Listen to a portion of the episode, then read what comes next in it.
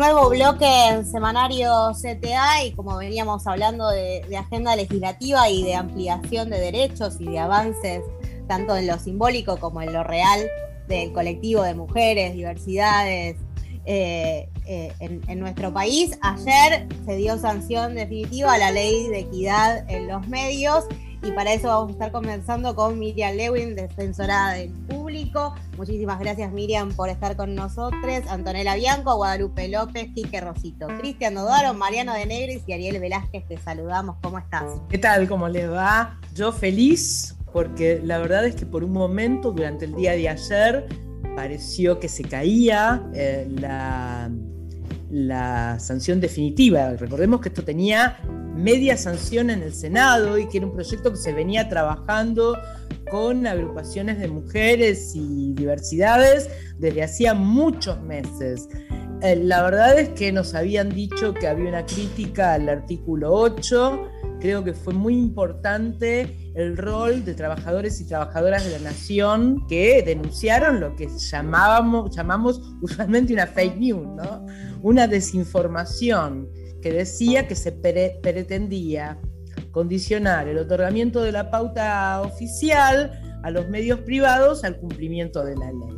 Y yo me preguntaba, ¿está mal condicionar el otorgamiento de la pauta oficial eh, a los medios que cumplan derechos, derechos de más de la mitad de la población? Es decir, no les estamos pidiendo que hagan nada que esté en contra del principio de la libre expresión. Les estamos sugiriendo, porque no es obligatorio para los medios, y los estamos incentivando a que respeten los derechos de las mujeres. Les estamos diciendo, señores, acá hay una mitad de la población, y probablemente más, que es el 64% de la matrícula en las carreras de comunicación y solamente el 33% en las redacciones. Acá hay grupo de la sociedad que está siempre en la base de la pirámide, restringida a la cobertura de temas blandos y que gana menos que sus compañeros varones.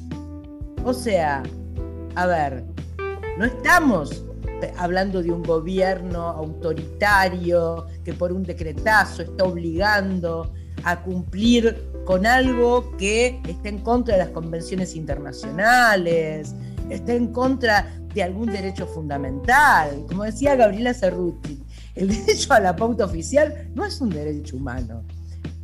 El derecho a la participación con una voz igualitaria es el derecho de las mujeres y diversidades. Bueno, los voy a dejar preguntar a ustedes porque después mis, colegas del área de prensa de la Defensoría dicen que yo no dejo hablar.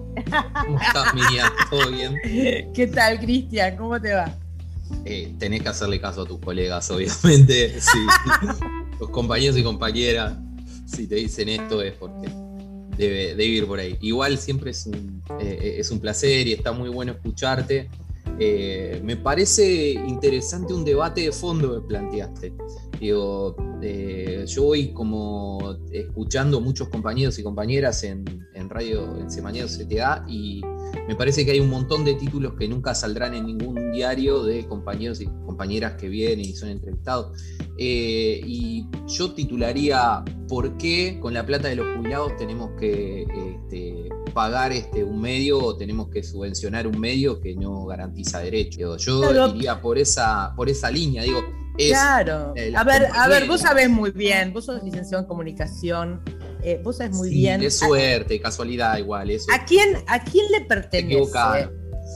¿A quién le pertenece el espectro radioeléctrico? Es, el, es del Estado, obviamente. O sea, es del Estado. nos pertenece a todos. Nos pertenece a todos y todas. Todos y todas. Entonces, cuando se habla de propietario de un medio de comunicación, ¿es propietario o se le adjudicó una licencia con ciertas condiciones. Claro, es licenciatario de un servicio, eso está muy bueno también plantear. Licenciatario de un servicio que lo brinda en función de que es una necesidad también, porque para la democracia debería ser una necesidad tener información confiable para poder decidir. Y también entretenimiento, esparcimiento. Claro. Pero vos, vos sos titular, vos sos titular de una licencia, no dueño del espacio, titular de una licencia, es decir, el Estado te concede el uso de esa franja del espectro para que vos emitas tus contenidos, vos sos dueño de la empresa, pero no sos dueño del espectro.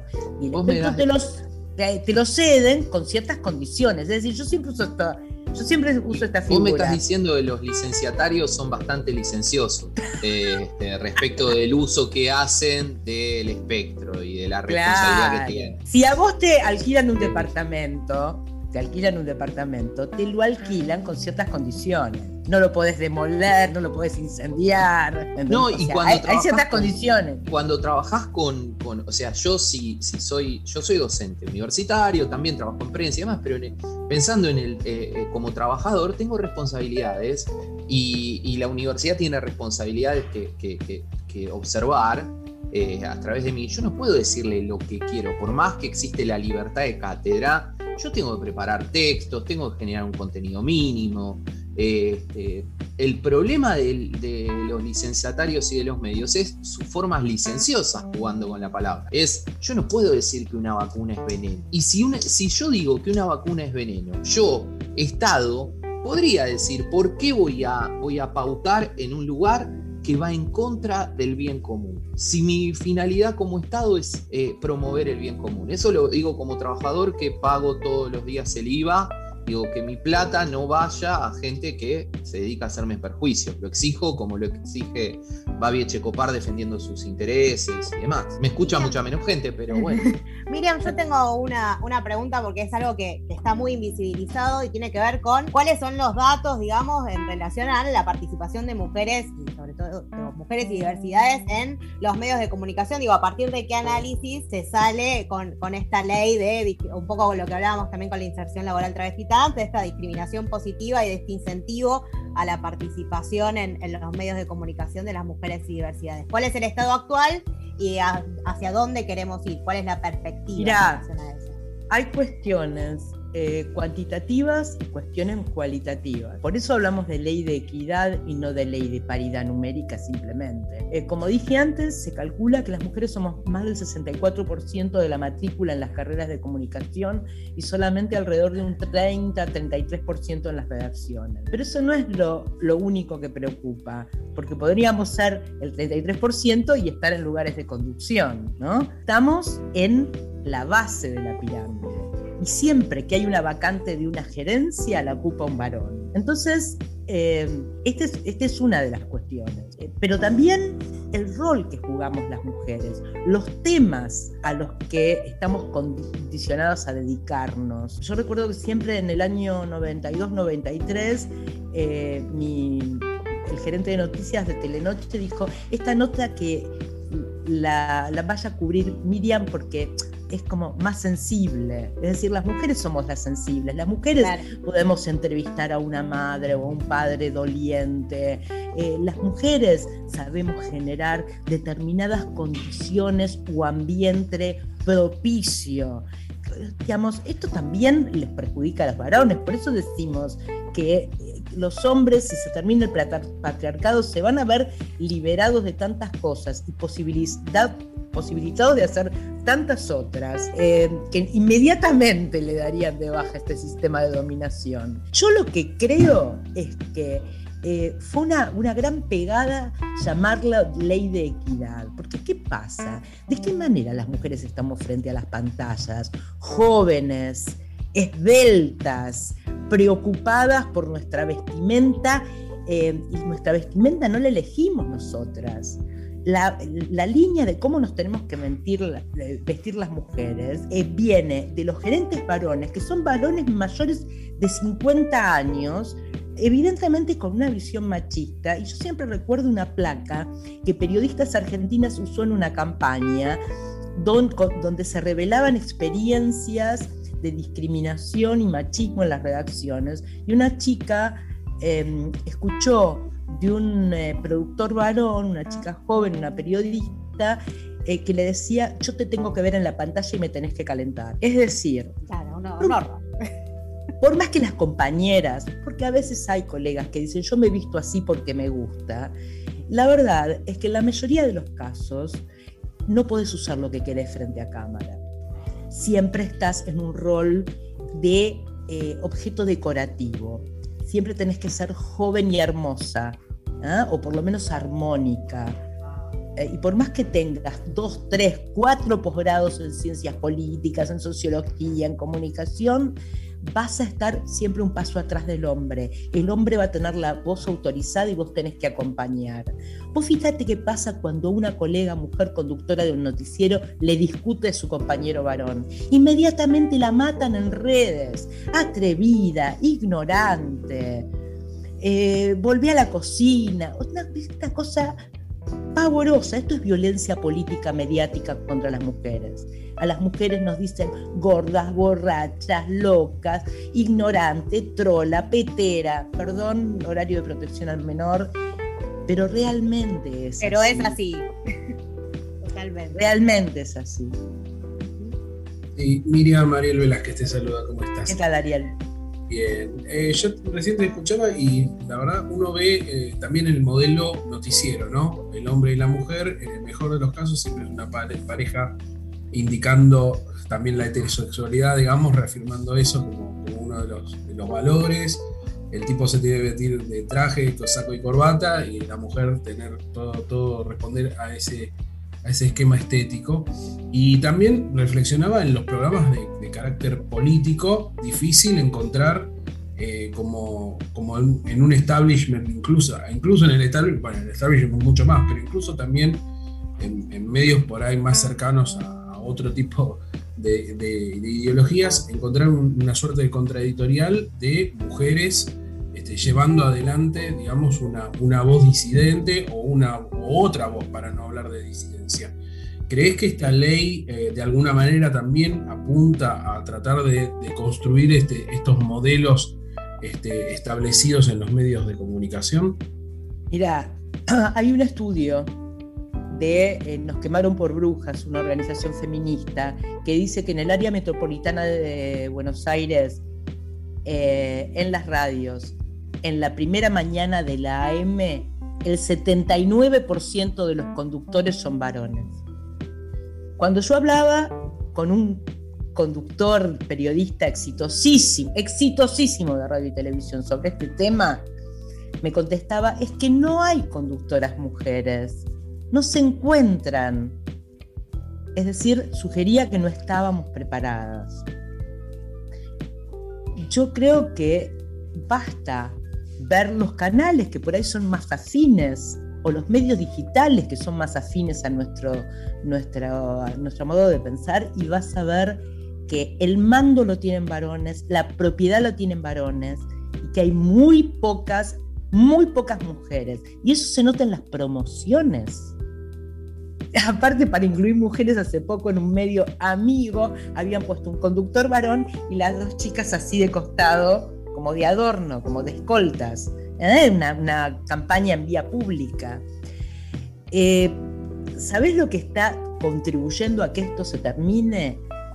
Eh, cómo los ridiculizan y los ponen en evidencia en redes sociales. Las jóvenes militantes feministas, las pibas, las pibas los ponen en evidencia. Las pibas con marcador te corrigen un título machista y eso se viraliza, se viraliza en cuestión de minutos y lo tienen que cambiar, lo tienen que corregir.